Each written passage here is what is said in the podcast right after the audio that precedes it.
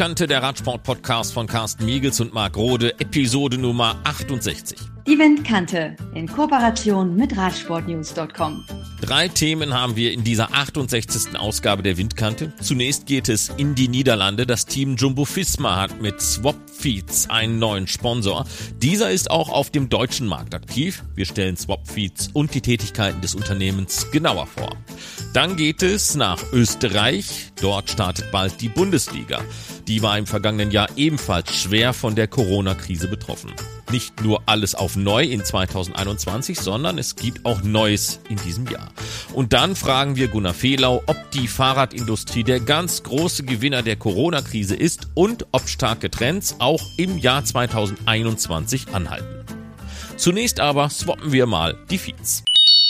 Das niederländische Team Jumbo Visma ist eines der ältesten professionellen Radsportteams und blickt auf eine wirklich lange Tradition, auf Geschichte und viele Erfolge zurück.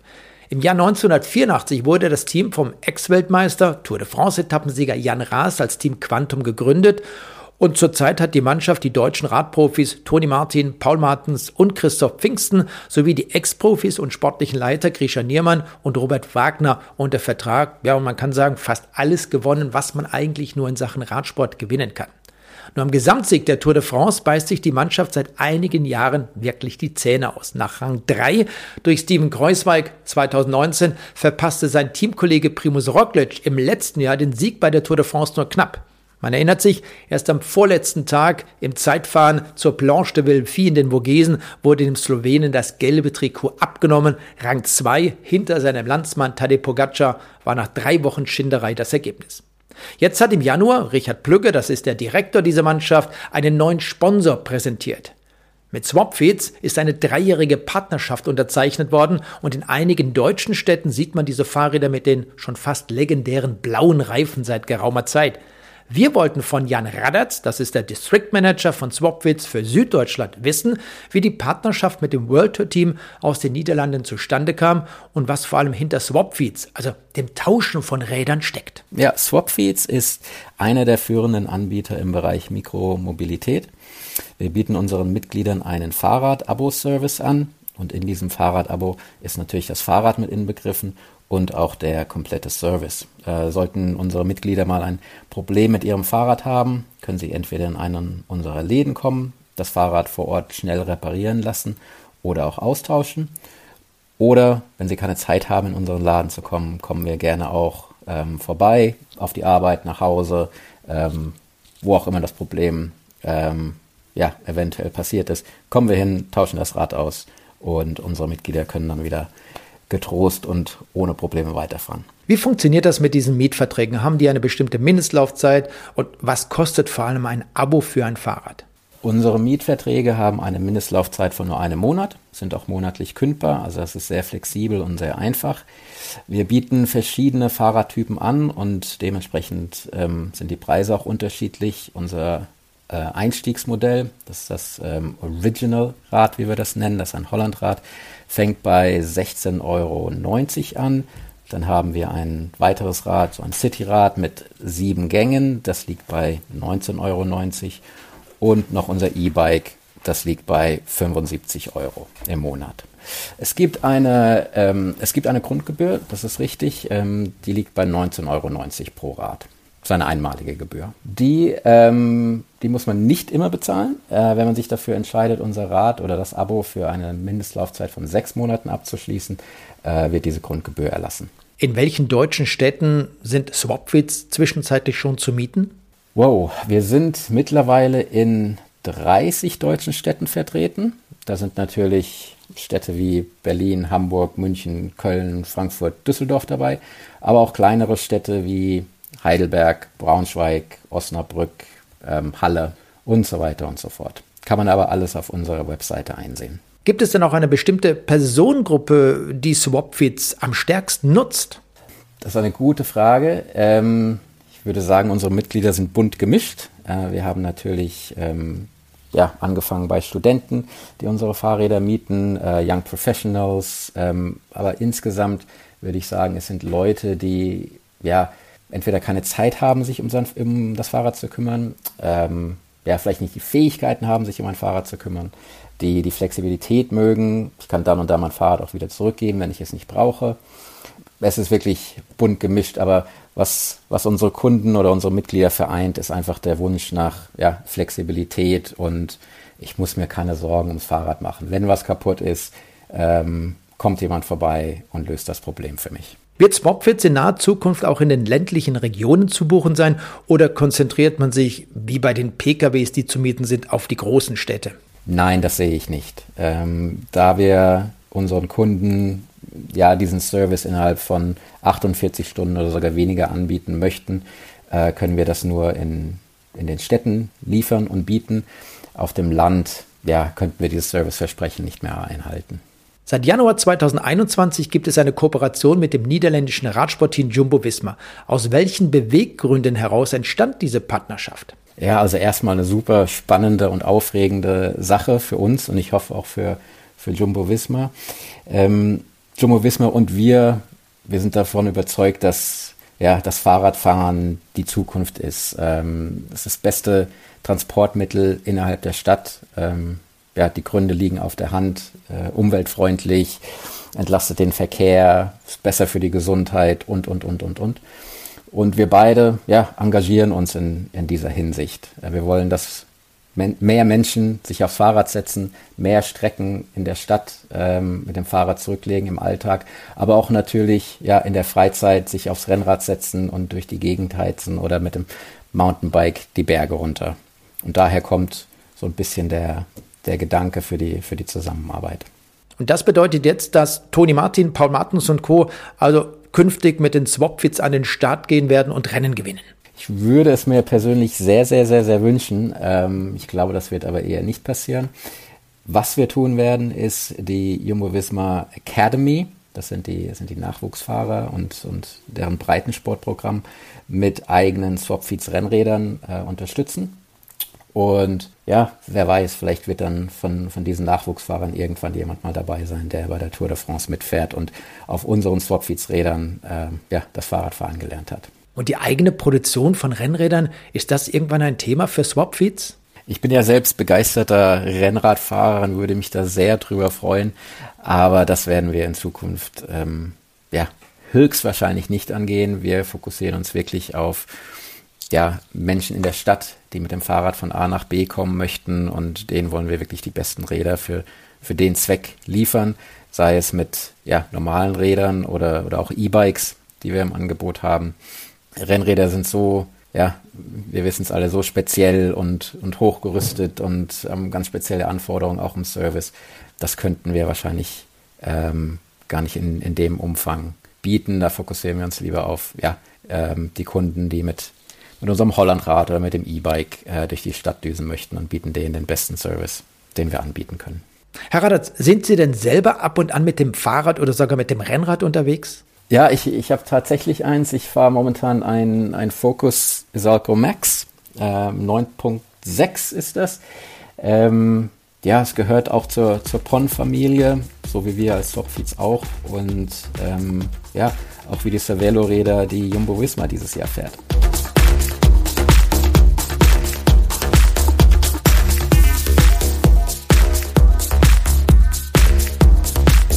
Bald startet in Österreich die neue Radsport-Bundesliga, die Road Cycling League Austria. Im vergangenen Jahr musste man eine Pause einlegen. Die Corona-Krise sorgte für den Totalausfall einer ganzen Saison, zumindest mal auf der Straße selbst. Nun also alles auf neu. Gerald Potocznik, Vizepräsident im österreichischen Radsportverband ÖRV. Welchen Schaden hat denn dieser Totalausfall der letzten Saison angerichtet? Naja, die Corona-Krise hat der Bundesliga mal den Schaden angetan, dass wir ja letztes Jahr die Bundesliga völlig neu aufgesetzt haben und völlig neu durchstarten wollten. Das hat sich dann schon sehr früh in der Saison gezeigt, dass daraus nichts wird. Als uns die Rennen nach und nach wegbröckeln angefangen haben, haben wir dann auch sehr früh die gesamte äh, Rad-Bundesliga gestoppt, nicht, nicht einmal gestoppt, sondern gar nicht starten lassen können.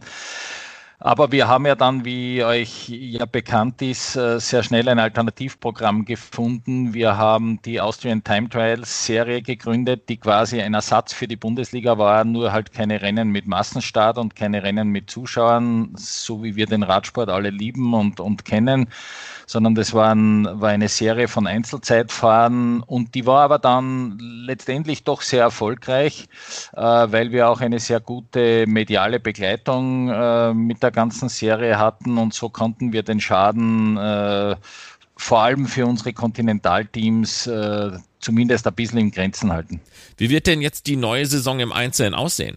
Naja, im Einzelnen schaut es ja mal so aus, äh, dass wir wieder wie überall, äh, wie der gesamte Radsport, natürlich alle im Ungewissen sind. Äh, wir bekommen ja dieser Tage mit, äh, dass die Corona-Zahlen wieder dramatisch zu steigen beginnen.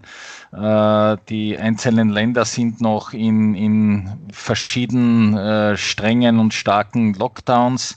Äh, also es ist, es ist eine Riesenherausforderung nach wie vor, auch für heuer geblieben. Aber wir starten oder wir möchten zumindest starten heuer wieder mit einem Neuanlauf für diese Rad-Bundesliga, die ja genau genommen nicht mehr Rad-Bundesliga heißt, sondern jetzt den, den schönen neudeutschen Namen Road Cycling League Austria äh, trägt. Und da wurde gerade heute erst äh, der Saisonauftakt in äh, Leonding in Oberösterreich äh, bei einer Pressekonferenz offiziell präsentiert. Und wenn nicht noch alle Stricke reißen, dann soll es in zehn Tagen, genau heute in zehn Tagen, tatsächlich mit dieser neuen äh, Road Cycling League Austria losgehen. Insgesamt acht Wettbewerbe umfasst die neue Road Cycling League Austria. Wie habt ihr euch denn Corona-mäßig auf die Bundesliga in diesem Jahr vorbereitet? In so einer Radsport-Bubble kann man ja nicht leben. Na, das wird, äh, das wird bei einer, bei einer Bundesliga-Serie, die ja, die ja nicht so wie, wie bei der World Tour oder, oder vor allem wie bei den großen äh, Pro-Tour-Rundfahrten, wo man tagelang oder wochenlang tatsächlich in ein, einigermaßen in einer Bubble leben kann. Das geht da ja nicht, wenn zwischen den Rennen äh, Wochen dazwischen liegen. Äh, trotzdem glaube ich, äh, dass äh, da sehr, sehr gute Arbeit geleistet wird und schon geleistet wurde mit den ganzen Vorbereitungen, mit den Covid-Konzepten, die ja bei uns für Sportveranstaltungen ohnehin zwingend vorgeschrieben sind. Und äh, Zuschauer sind ja nach wie vor nicht erlaubt. Man kann es natürlich nicht verhindern, wenn bei einem, bei einem Straßenradrennen äh, irgendwo auf einer Wiese äh, ein paar Leute herumstehen und auf die Radfahrer warten. Aber grundsätzlich Start-Zielbereich natürlich zuschauerfrei. Äh, um gleich Leonding als, als Beispiel zu nehmen, weil es dort halt in zehn Tagen losgeht, auch dort sehr strenges Covid-Konzept. Äh, selbst äh, abgesehen jetzt von den Radfahrern, äh, selbst Funktionäre, Helfer, alle, die offiziell dort mitarbeiten, müssen einen negativen Covid-Test vorlegen und damit versucht man einfach vorzubeugen, äh, dass irgendetwas schief geht. Budgettechnisch wird das Corona-Testregime, das man durchlaufen muss, doch sicherlich für das eine oder andere Team eine Herausforderung, oder? Budgettechnisch Corona äh, natürlich in doppelt und dreifacher Hinsicht eine Herausforderung. Nicht nur, dass man die Sponsoren äh, in dieser Zeit bei Laune halten muss, die erstens äh, selbst teilweise in ihren Firmen und Konzernen äh, Wirtschaft vor wirtschaftliche Probleme gestellt sind und das Geld sitzt halt nicht so locker. Andererseits die Werbeleistungen, äh, die man schauen muss, dass man irgendwie zusammenbringt, auch in diesen Zeiten, wo es keine Zuschauer bei den Radrennen gibt. Aber vor allem auch die Covid-Tests, die du angesprochen hast, natürlich äh, von, von unseren Kontinentalteams, äh, die, die brauchen pro Rennen, ich würde mal so überschlagsartig sagen, rund, rund 1000 Euro äh, für das gesamte Covid-Testprogramm und, und ein Rennstall, der ein einigermaßen vernünftiges Saisonprogramm fahren möchte, äh, muss, wie zum Beispiel unser WSA-Radrennteam in Graz, äh, musste heuer in seinem Saisonbudget rund 30.000 Euro nur für das Covid-Testprogramm berücksichtigen. Äh, und äh, das muss in, in, Zeiten, in denen, in denen Sponsorgelder und Budgetgelder äh, ohnehin besonders knapp sind, ist es halt eine zusätzliche, wirklich große Herausforderung. Was für ein Signal ist das, dass dann jetzt eben auch die Frauen eine eigene Bundesliga-Serie haben? Naja, das, das sendet im, im Zeitalter des Genderns natürlich ein, ein sehr positives Signal aus, weil der Radsport halt nicht nur aus den Männern besteht, sondern uns ja, uns ja auch die, diese neue Frauen-Bundesliga sehr, sehr wichtig ist drei Rennen der neuen Frauen-Bundesliga werden ja auch am selben Wochenende gemeinsam, äh, also parallel zu den Herren gefahren mit dem gleichen Veranstaltungsort. Und ich glaube schon, dass das ein sehr positives Signal ist und, und vor allem, dass es auch eine zusätzliche Plattform ist, äh, wo sich Sponsoren präsentieren können. Äh, und, und ich glaube, jede Sekunde der Möglichkeit, Sponsoren und Werbefläche anbieten zu können, für die Sponsoren anbieten zu können, äh, ist in diesen Tagen, wo wir alle nicht wissen, wie lange äh, es funktioniert und äh, ob nicht womöglich irgendwann wieder mal der komplette Stopp kommt, äh, ist das natürlich sehr, sehr wertvoll. Gleiche Entlohnung von Frauen und Männern ist ja in diesen Tagen nach dem Equal Pay Day wieder Thema. Einige Profiteams hatten angekündigt, den Damen ab diesem Jahr das gleiche Grundgehalt zu zahlen wie den Herren. In der Bundesliga werden die Preisgelder angeglichen. Hatte es darüber Diskussionen gegeben oder warum habt ihr euch zu diesem Schritt entschlossen? Also bei uns hat es äh, keine Diskussionen gegeben. Wir haben, wir haben diese neue äh, Damen-Bundesliga dann offiziell präsentiert bekommen vor, vor einem Monat im, im ÖRV-Präsidium, waren natürlich innerhalb des Präsidiums sofort begeistert davon und äh, da hat es überhaupt keine Diskussionen in diese Richtung gegeben.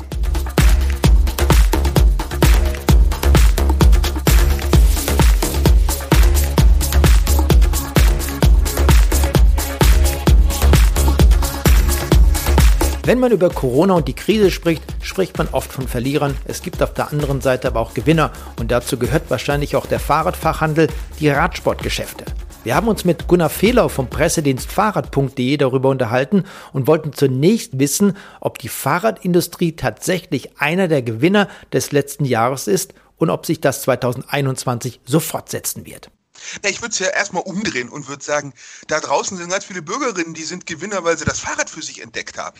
Also das ist ja ein Gewinn an Lebensqualität für viele.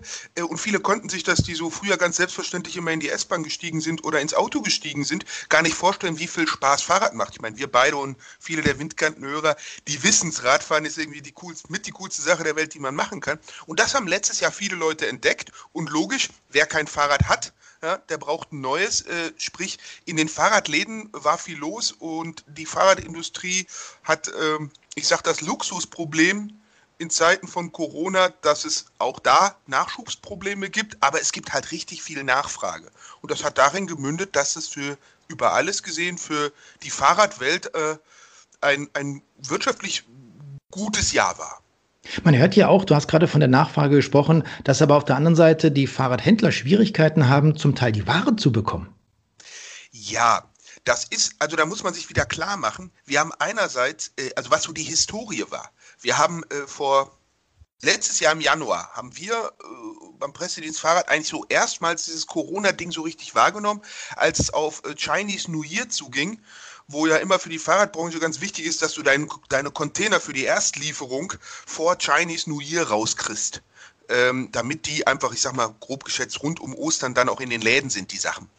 Ähm, und da haben wir gehört, oh, die machen früher zu. Die haben äh, eine Woche verlängert. Da war irgendwas schon am Humoren. Und dann hatten, ähm, dann hatten wir erstmal zum ersten Mal Angst um Versorgung. Dann kam der erste Lockdown und alle hatten äh, Angst äh, um, äh, um Nachfrage, weil man sagt, ja, wer soll denn Fahrräder kaufen und das Land steht still.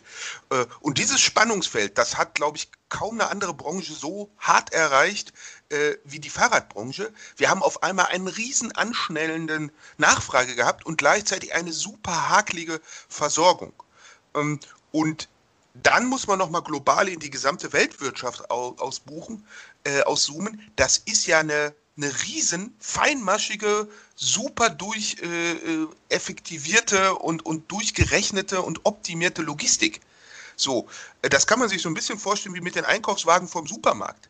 Ja, das ist genau so ausbaldowert, dass immer genug Supermarkt-Einkaufswagen da sind, dass jeder einen kriegt. Und was jetzt passiert ist, durch Lockdown hier, Lockdown dort, äh, Verschiebungen, dass der Weltmarkt der Container gerade äh, total durcheinander ist. sprich etwas salopp gesagt, die Container stehen, stehen leer an der falschen Stelle.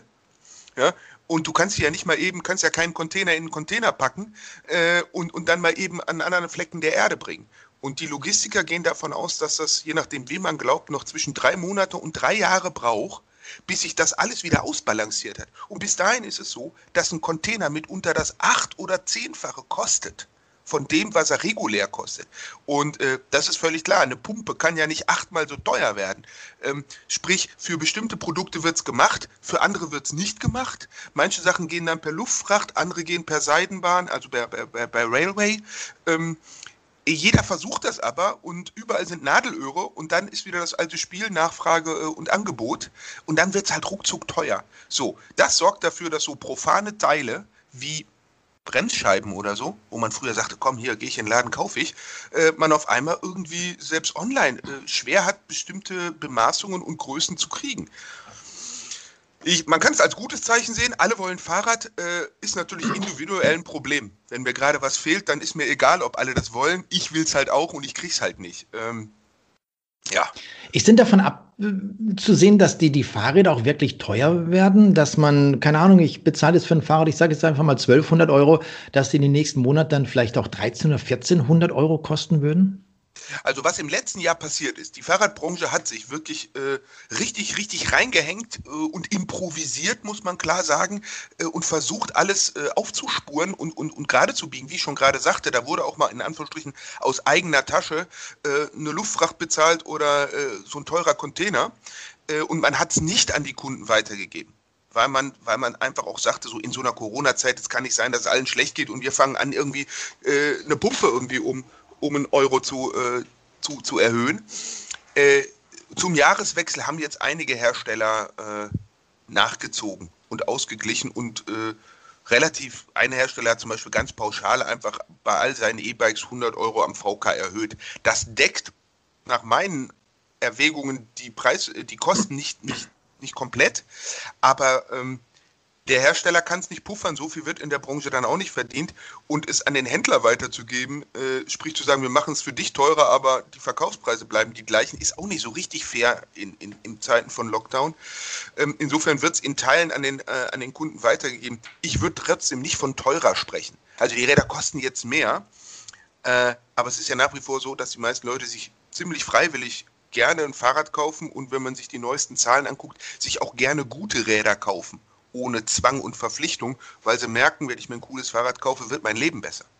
Ihr habt bei euch in einem der letzten Artikel auf der Website Pressedienst Fahrrad auch einen Artikel und da wird der Zweirad-Industrieverband zitiert, dass man im Durchschnitt für Fahrräder deutlich mehr Geld ausgibt als noch in den letzten Jahren. Das ist, glaube ich, 2020 so um die 1300 Euro gewesen. Das heißt, man hat erstmals diese 1000 Euro Marke für ein Fahrrad geknackt. Liegt das auch an den E-Bikes oder woran liegt das? Ja, das mit den Statistik, Statistiken ist ja immer eine knifflige Sache. Ähm, da gibt es verschiedenste Erhebungen, da gibt es Fachhandelserhebungen, da gibt es stationäre Fachhandelserhebungen, da gibt es äh, die des, äh, des Zweirad-Industrieverbandes. Äh, da lohnt schon immer ein etwas tieferer Blick rein, ähm, was man in den letzten Jahren als Tendenz sagen kann. Den Leuten ist Fahrrad immer mehr wert. Und es gibt ja so dieses Eckpreismarketing, das ist ja immer so ein, so ein, äh, so ein Begriff im, im, im Sales-Bereich, also 999 Euro, 1999 Euro, 2999 Euro. Da ist ja immer da, wo es sich so, wo so trifft und bald, weil man gerne in den Laden geht, sagt, ach, ich will mal Fahrrad ausprobieren, aber so mehr als 1000 will ich nicht ausgeben oder ich will mir ein E-Bike kaufen, aber 2000 ist meine Grenze. Also da zeigt sich, was die Hersteller so können und tun. Und wir merken, dass sich so diese Preisschwellen ein bisschen verschieben und äh, wir merken vor allen Dingen, dass über das E-Bike natürlich der Preis hochgeht. Also man ähm, grob geschätzt bei den, ich nenne das mal Funk, wirklich Benutzrädern. Also es geht nicht um diese Räder, die ich mir mal so im Baumarkt kaufe, um dann einmal so am Vatertag mit ein paar Kumpels eine Runde zu drehen und danach landet das Ding für den Rest äh, des irdischen Seins in der Garage oder auf dem Dachboden. Sondern wenn man wirklich sagt, so ich habe ein Fahrrad und ich will damit öfter fahren, ähm, dann sehen wir, dass das, wenn das unmotorisiert ist, die Leute gegenwärtig so Pi mal Daumen wirklich rund um 1000 Euro ausgeben. Baumarkträder, Kinderräder rausgerechnet. Und beim E-Bike sind die Erhebungen vom Durchschnittsverkaufspreis so um die 2.500. Und wenn man da dann den, den preiswerten Kram rausrechnet, dann ist man so bei 3 bis 3,3, was die meisten Leute für ein E-Bike ausgeben. Und wenn ich in den Markt gucke, wo so das beste Preis-Leistungs-Verhältnis ist, bei einem, ich sag mal, üblichen E-Bike, also wir reden noch nicht von EMTB, Cargo-Bike oder irgendwas speziell, dann merkt man schon so, dass ich zwischen 2,8 und 3,5 die Hersteller sich richtig, richtig battlen, wie man sagt, und das Beste bieten. Äh, Spiel, spielt denn dabei, Entschuldigung, spielt denn dabei auch das, das Dienst- oder das Jobrad zum Beispiel eine entscheidende Rolle? Diese Möglichkeit, ein Fahrrad zu leasen, gibt es seit 2012 meines Wissens. Ist das auch so, dass man sagt, alleine durch dieses Dienst- oder Jobrad hat man auch nochmal zusätzlich mehr Fahrräder verkauft und ist der Preis auch gestiegen? Ja, also man kann, ob mehr, hm, es gibt, ich glaube, dieses Jahr war die Erhebung, dass so 370.000 Räder schon, schon geleast, also ich sag mal Jobräder sind. Ähm, das kann man sich ja selber überlegen. Äh, ob ich an einem Moment aus meinem Bargehalt, aus meinem Nettogehalt irgendwie 3000 Euro auf die Theke legen muss, um ein Fahrrad zu haben, oder äh, als Jobrad, keine Ahnung, ich sage jetzt mal irgendeinen Betrag, 100 Euro im Monat bezahle. Da, da, ist jedem sofort klar, irgendwie, wenn man nur 100 Euro im Monat bezahlt, auch wenn man auf die Strecke natürlich trotzdem Geld aufwenden muss, kann man natürlich einen etwas exklusiveren Geschmack haben, äh, als wenn man es irgendwie in einem Schlag bezahlen muss. Und das stellen wir schon fest, dass die Leute, ähm, die, die äh, ein Rad leasen, da einfach tendieren, sich einfach ein bisschen besseres und ein bisschen schöneres und ein bisschen tolleres zu kaufen, als sie es regulär tun würden. Das kennen wir ja, die Besoldungsgruppen, sage ich mal, die Dienstwagen kennen, kennen das ja auch, dass sie da gerne mal irgendwie ein bisschen feudaler ausstatten und ein bisschen höher motorisieren, als wenn sie es irgendwie als Privatauto kaufen müssten. Das wiederholt sich wieder. Das finden wir auch super, dass das Fahrrad da endlich gleichberechtigt ist zum Auto äh, steuerlich. Ähm, und für viele Leute ist das eine Offenbarung wenn die sich auf einmal ein wirklich tolles Rad kaufen können und, äh, und das irgendwie nicht so aufs Nettogehalt durchschlägt, äh, wie es das äh, früher getan hat. Was ich feststelle, wenn ich mich mit verschiedenen Bekannten, zum Beispiel auch Freunden unterhalten, dass es dort immer noch Arbeitgeber gibt, die sagen, wir wollen mit dem Dienst- oder Jobrad eigentlich nichts zu tun haben. Es ist doch kein Aufwand. Äh, es kostet den Arbeitgeber doch eigentlich nichts. Insofern müssten doch viel mehr Arbeitgeber daran interessiert sein, dass ihre Mitarbeiter zum Beispiel mit dem Fahrrad unterwegs sind, dass sie sich in ihrer Freizeit ein bisschen bewegen, dass sie Sport treiben? Also, äh, als Fahrradmensch kann ich auch sagen, ja, das ist ja fast irgendwie sollte ein Grundrecht sein, dass man Zugang zu einem guten Fahrrad kriegt. Ähm, ich bin jetzt nicht in den Köpfen der, der Arbeitgeberin. Ähm, ich weiß, dass sich die eine oder andere Gewerkschaft auch lange schwer getan hat, weil das ein sogenannter Naturaliengeschäft ist und die irgendwann mal sich festgelegt haben, wir wollen nicht, dass der, der Müller irgendwie seine, seine Mitarbeiter mit, mit, mit Korn oder Mehl bezahlt und wir wollen nicht, dass die Brauerei mit Bier bezahlt, sondern die Leute sollen auf dem Konto Kohle haben und aus dieser vielleicht mittlerweile etwas tradierten Position heraus so. Das andere ist, äh, es gibt auch, man muss ja auch sagen, dass das wenn man das jetzt zuspitzt, in sehr niedrigen Lohngruppen sehr teure Räder liest, dann ähm, verändert sich auf ganz lange Sicht hin im Prinzip dein, dein Rentenanspruch. So, jetzt, da muss man aber sich auch wirklich eine, eine Zeitfahrmaschine irgendwie im fünfstelligen Bereich kaufen und selber wirklich und das sehr oft lesen und sehr lange, damit das. Hm, ähm, und da gibt es auch die eine oder andere Gewerkschaft, die einfach die niedrigen Lohngruppen vor diesem Risiko schützen will und sagt, wollen wir nicht. Also da gibt es noch so ein paar ähm, Vorbehalte. Wenn wir aber das mal zusammen sehen, ich glaube auch, äh, ein Arbeitgeber kann viel Interesse daran haben. Punkt eins, die Leute sind gesünder. Punkt zwei, es ist halt einfach auch ein Mitarbeiterbindungsinstrument und das sehen wir auf monsters.de oder auf diesen Jobportalen immer öfter, dass die Leute bei Leistungen unten dann auch schreiben, wir machen Jobrad oder wir machen Radleasing. Also die einen Arbeitgeber werben mittlerweile mit und die anderen verkannten sich. Es ist wie immer in der Gesellschaft, irgendwie fragst du drei Leute, hast du vier Meinungen. Aber völlig klar ist, ich kenne sehr viele Leute, die sich sehr schmucke Räder gekauft haben und ihr Leben hat damit eine schöne Wendung genommen. Äh, und ich wünsche eigentlich jedem, dass er die Chance dazu kriegt. Wir wissen ja nicht genau, wohin wir reisen dürfen, wann wir überhaupt richtig reisen dürfen, wann wir wieder ins benachbarte Ausland fahren dürfen zum Beispiel. Wie sieht's denn aus, wenn sich diese Leute alle Fahrräder zulegen? Du hast vorhin ein paar Zahlen genannt, äh, kann man gerne auch bei dir nochmal nachlesen, pressedienstfahrrad.de. Machen viele Leute auch mit diesen Rädern zwischenzeitlich Urlaub? Fahren viele Leute mit den Rädern durch die Regionen in Deutschland? Keine Ahnung. Ich war letztes Jahr mal ganz kurz auf der Mecklenburger Seenplatte, fand das traumhaft schön, muss ich ganz ehrlich sagen. Gibt es da mehr in Sachen Fahrradtourismus? Ich würde ja philosophisch mal, mal, mal, mal rauszoomen und würde sagen, Schon der Weg zum Supermarkt mit dem Fahrrad ist ein kleiner Urlaub, wenn man die Strecke geschickt wählt. Also, und das machen die Leute natürlich gerade. Das kennt jeder von uns irgendwie. Frankenforst, Warner, Heide. Es ist egal, wo du stadtnah unterwegs bist, äh, kannst du in jeder Stadt jetzt die Bezirke nennen, ähm, wo man früher irgendwie alleine fuhr oder mal jeden, den man sah, grüßen konnte, weil man sich mit Namen kannte. Und heute sind äh, Heerscharen von Freizeitsuchenden unterwegs, was zum Beispiel dafür geführt hat, dazu geführt hat, ich habe mir jetzt für alle meine Sportgeräte und Sporträder auch eine Klingel gekauft. Einfach früher war einfach, du bist gefahren, da war nichts los und jetzt, da sind Jogger, da sind Wanderer, da sind Fußgänger, äh, da sind äh, Inlineskater, da sind andere Radfahrer, da sind so viele Leute, die eben gerade äh, Zeit haben und nicht raus dürfen und nicht weiter weg dürfen. So. Ähm, also das heißt, das Fahrrad ist schon das Verkehrsmittel der, der Naherholung, äh, um, um weiter wegzukommen als zu Fuß, um nicht ins Auto zu steigen, um nicht in die Öffis zu steigen.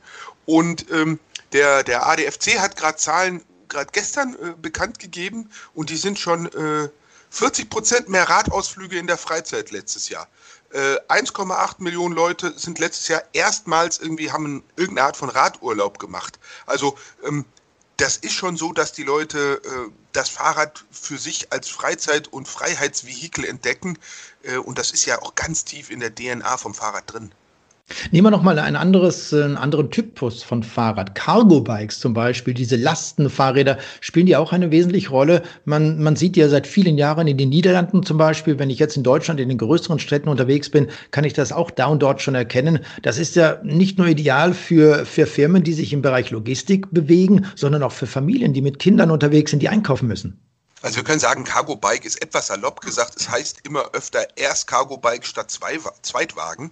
Also gerade so die, die suburbane und urbane Familie, da ist es immer öfter so, dass man äh, ähm, statt, statt einem Zweitwagen einfach sagt, wir haben ein Cargo-Bike.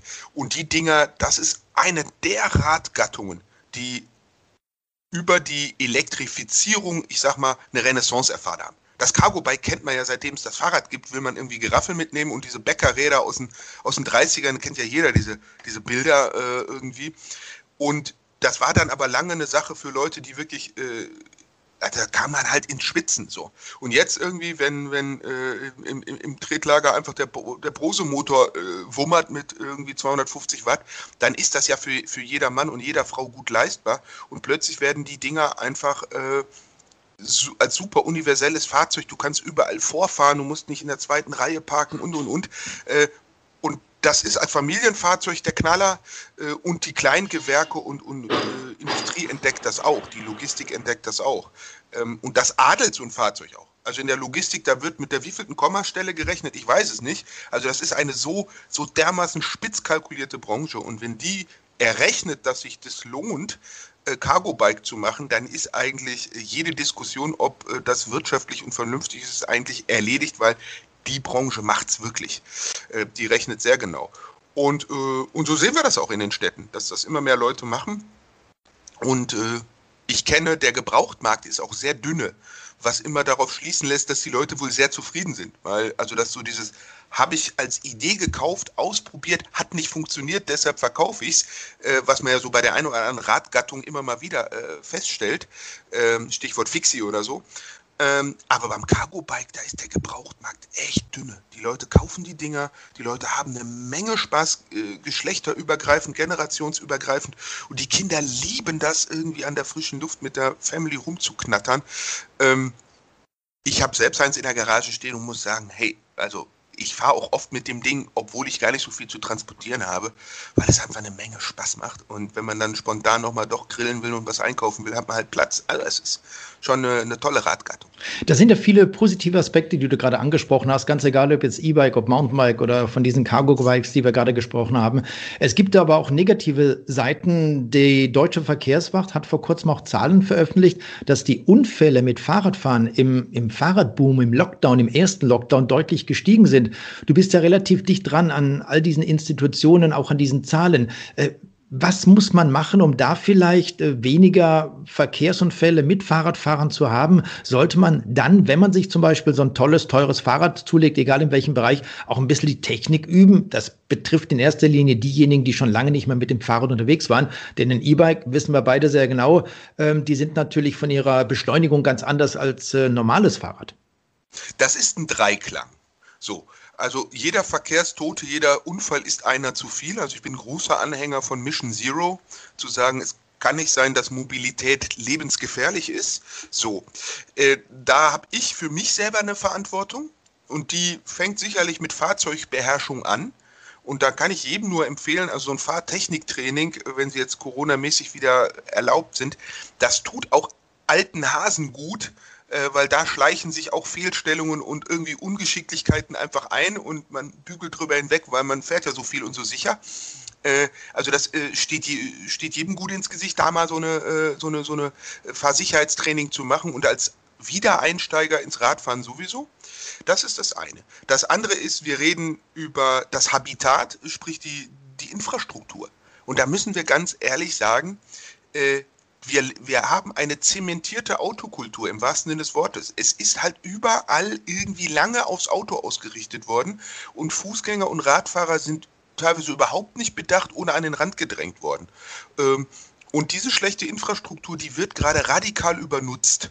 Und das kennen wir irgendwie vom Radsport, wenn es ein Finale gibt, wo es eng wird und noch drei Kurven kommen, dann wissen wir immer, dass es irgendwie schmerzhaft wird.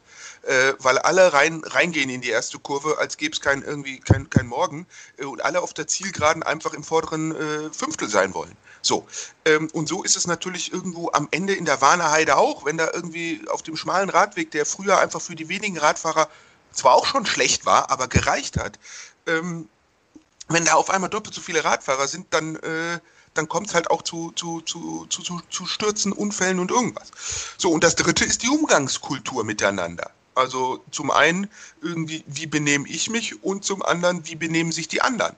Oh, und da wissen wir, das kennen wir auch von der Autobahn, irgendwie wie viel Stress verbreitet so ein lichthupender Vertreter in seinem, äh, ich nenne keine Marke, aber wir wissen alle, welche Marken es sind, ja, äh, der irgendwie Kilometer vorher äh, nötigt, hupt, Licht und irgendwie, und nur damit er irgendwie sein Tempo beibehalten kann, alle in Angst und Schrecken versetzt. So, ähm, jetzt kann man in dem Moment überlegen, wie oft man selber dieser, auch als Radfahrer dieser Vertretertyp ist und nichts gegen die, die Berufsgattung. Äh, das war jetzt überzeichnet. Da gibt es schon nette Kerle und Kerlinnen, gar keine Frage, aber wir wissen, was gemeint ist. So diese Leute, die beruflich viel fahren und auch gut fahren oft, aber dann so ein bisschen vergessen, dass äh, Verkehrsraum auch ein soziales Gebilde ist, in dem man aufeinander Rücksicht nehmen sollte. So, wie oft sind wir der überladene LKW, der langsam irgendwie auf der rechten Spur die Leute blockiert? Wie oft sind wir der, der entspannt mitfließt und auch mal jemanden durchwinkt und auch mal tolerant ist. Und wie oft sind wir der oder die, die einfach Karacho irgendwo runterfährt und äh, vergisst, dass da irgendwie auf dem, auf dem smalen Singletrack vielleicht gerade eine Familie ist, die auch ihre Art von Freizeitgestaltung da macht. So. Ähm, und, und das ist, der Dreiklang muss es. An der ersten Stelle Fahrzeugbeherrschung kann ich einsteigen. So. An der dritten Stelle kann ich auch irgendwie mit, äh, wie es in den Wald schallt, so ruft es heraus. Wenn ich nett bin und tolerant bin und ein bisschen auf die anderen achte, ähm, nichts ist schöner, als sich mit dem Autofahrer an so einer Linksabbieger-Situation in der Kreuzung kurz per Auge zu kommunizieren, nett durchzuwinken. Der freut sich, man freut sich irgendwie. Es ist äh, gute Energie in die Welt gekommen, aber wenn ich draufhalte und auf mein Recht poche immer, ähm, dann flucht der oder die, ich fluche und danach ist viel negative Energie in der Welt und schlimmstenfalls sogar noch ein bisschen Blut auf der Straße. Und in der Regel meins, weil ich als Radfahrer nicht so stabil bin wie ein Autofahrer. Und das dritte ist die Infrastruktur und dieser politische Rechtsrahmen, sag ich mal, diese Steuerungsgeschichte. Und da ist Nachholbedarf. Und das ist natürlich eine Frontlinie. Das müssen wir ganz klar sagen. Da hat sich eine, eine, eine Selbstverständlichkeit eingeschlichen, ähm, die wir rausfiltern müssen. Also mit der Selbstverständlichkeit, mit der man erwartet, dass eine Stadt oder ein Staat quasi kostenlosen Parkraum in der Innenstadt beispielsweise für Autos zur Verfügung vorhält, zu Preisen, äh, also wo man sagt, da kriege ich daneben, kriege ich nicht mal einen halben Quadratmeter in der Wohnung gemietet, wofür ich da unten irgendwie äh, zig Quadratmeter mieten kann. Ähm, das wird so auf Dauer nicht gehen. Da müssen wir, da müssen wir schon uns überlegen, wie wollen wir die Städte haben. Und wir wissen, dass äh, Fußgänger und Radfahrer in den Städten besser konsumieren und und und. Also Radfahrerstädte und fußgängergerechte Städte sind lebenswerte Städte und sind auch wirtschaftlich vitale Städte. Also da haben wir eigentlich alle Argumente auf unserer Seite. Einzig, wir haben viel Zementiertes auf der Straße und in manchen Köpfen.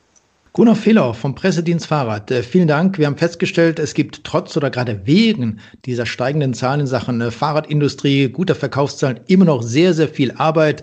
Packen wir es an. Ne? Vielen Dank. Ja, und fahren wir eine Runde am Wochenende. Gute Fahrt. Oh ja, sehr schön. Gute Idee. Danke. Bis Hau rein. Ciao. Bis dann. Ciao, Carsten.